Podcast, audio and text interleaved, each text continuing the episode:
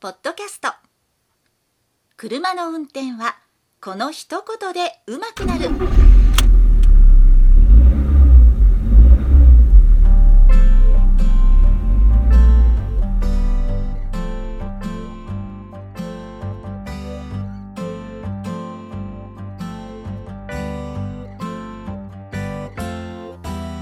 この番組は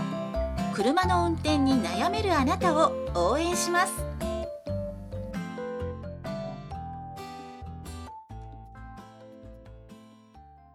こんばんは、佐々木隆二です。今日も再生していただきありがとうございます。この番組は運転に自信のない方が少しでも運転してみようかなという気になってもらうための内容をお送りしております。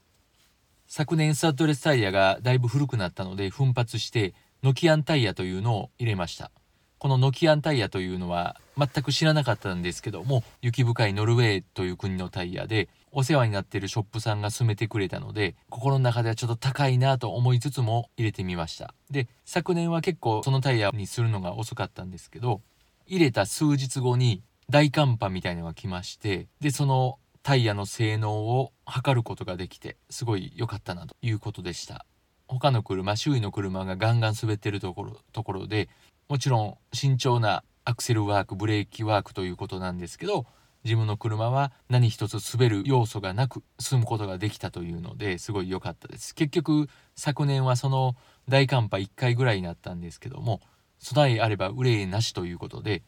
で今年早めにもうすでにスタッドレスタイヤにしてるんですけどまあそんな早いっていうことでもないとは思いますけど昨年よりは早くスタスタッドレスタイヤにしました。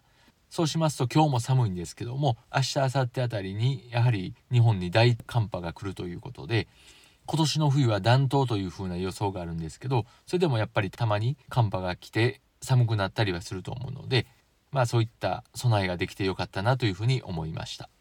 それでは今週のテーマ運転していて輸入車と気がつくこと。これについてお話をしていきます。先日全く違う業種の方とお話しする機会がありまして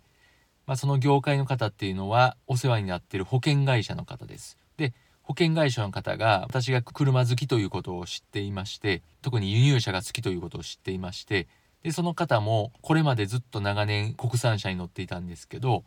輸入車に乗ってみたらすごい良かって買ってしまったということだったんですねですごい嬉しかったですまあその方の輸入車はドイツの車やったんですけどもドイツのまあ結構一般的なポピュラーに近い車なんですけどもまあ、それでも国産車との違いをいくつか述べられていましてすごい嬉しかったんですね。でこの違いについてその方は気がついたまあ男の方なんですけども気がついたんですが奥さんとか娘さんは全く気づく様子もなくむしろまあ国産車の方がいいとは言わないんですけどどこがどう違うかなというのがあまりわからない様子だということやったんです。何が違うかということを話しますとまず一つはすごく足腰が強いということなんです。スポーツをするにおいても、まあ、人間が長く生きていく上においても足腰の強さってすごい大事だと思うんですけどこと車に関してもやはり足腰が強いというのは大事な要素だと思います。で輸入車は乗っていってそれを感じ取るようにすればわかると思うんですけども結構足腰がしっかりしているタイヤとかサスペンションタイヤを取り付けるバネですねあとはダンパーそういっったものがすごい丈夫な感じがするんです。まあ実際丈夫に作られています。そういったところにお金をかけているというふうに言われていますけども、日本の車と違ってそういったところはすごい頑丈なんですね。パワーが少ない車でもそういった足腰はすごい強い。で、それに加えてボディが結構強い車も多いわけです。で、そういった車を乗っていますと、ちょっとした段差を乗り越えたりした時に、車が結構余裕でいなすところでもあります。これが国産車まあ国産車にもよりますけど多くの国産車は不正路面路面がちょっと悪くなったりした時にガーンって言ったりガタガタ言ったりあと路面の突起物とかちょっとした穴に入った時にガーンと結構響くちょっと不安な音がするわけですけどそれが足腰が強い車っていうのはそういったところも軽くいなすと言いますか淡々という感じでギャグじゃないんですけど淡々とこなすという風なところでもあります。で、あと、カーブの時ですね。カーブや曲がり角での安定感というのもやっぱり、まあ、足腰の良さっていうのもあるんですけど、感じ取ろうと思えば感じられるんですけど、例えばですねまあこれはあまり良くないことですけどカーブをちょっとオーバースピードで入っていく曲がり角をちょっと速いスピードで入っていた時にハンドルを強引でも回せばなんとか曲がっていってしまうというのが輸入車です国産車はすっ飛びそうになったりすっ転びそうになるという風なところなんですでこれ今はやってないかもしれないんですけど昔のフランス車のディーラーで車を試乗しますと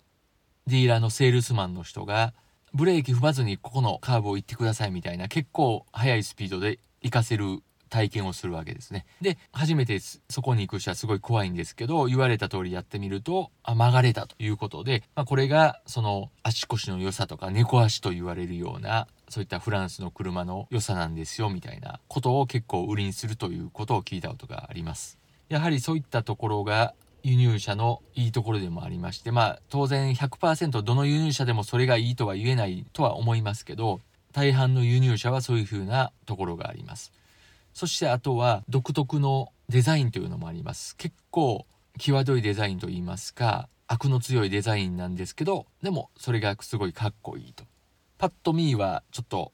すごいきついなと思ってもだんだんそれが慣れてきてそれがすごいかっこよく見えてくるということで仮面は噛むほど味の出るスルメとかスコンブという風なイメージなんですそういったところを考えてまあ、考えずにも運転していくとあこれ輸入車かなっていうのがなんとなく分かってくると。で国産と輸入車の違いが運転操作の時に違いが感じるところがありましてそれは方向指示器ウインカーの位置です。国産車は右にありますけどほとんどの輸入車は左側にあります。国際基準は左側がウインカーということでそこをかたくなに輸入車は左側にウインカーを置いてます。ので慣れてない方はそれちょっと左右間違えてしまう時もありますけどまあそれは愛嬌と言いますか一瞬間違えてワイパーを動かしてもまたウインカー出せばいいんであってでそれをいちいち考えなくても輸入車乗ってると左手が動いてしまうということが結構多くの方自動車評論家の方も含めて多くの方が言います。やはりそれがやっぱそういう乗り心地とか独特の運転感によって起こることだと思いますからもし輸入車乗ったことないよという方は是非乗ってみてほしいんですけどこれがねなかなかやっぱり敷居が高くてディーラーに行って試乗したいですっていうのもやはり言いにくいと思います。買う気がなければ。なのでおすすめとしては輸入車を所有している人に乗せてもらうこと。運転させてくれなければ助手席でも分かる人は分かりますから。あとは少しお金を出してレンタカーを借りる。輸入車のレンタカーを借りて運転してみる。これがおすすめです。ぜひそれをやってみてそういった部分を感じ取って輸入車の世界に入っていただきたいなと思います。輸入車を買った方が国産車よりももっともっと楽しいカーライフが送れることを保証したいと思います。ということで今週はこれぐらいにしておきます。最後まで聞いていただきありがとうございました。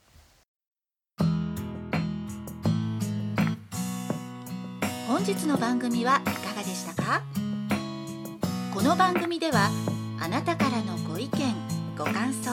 ご質問をお待ちしております。メールアドレスは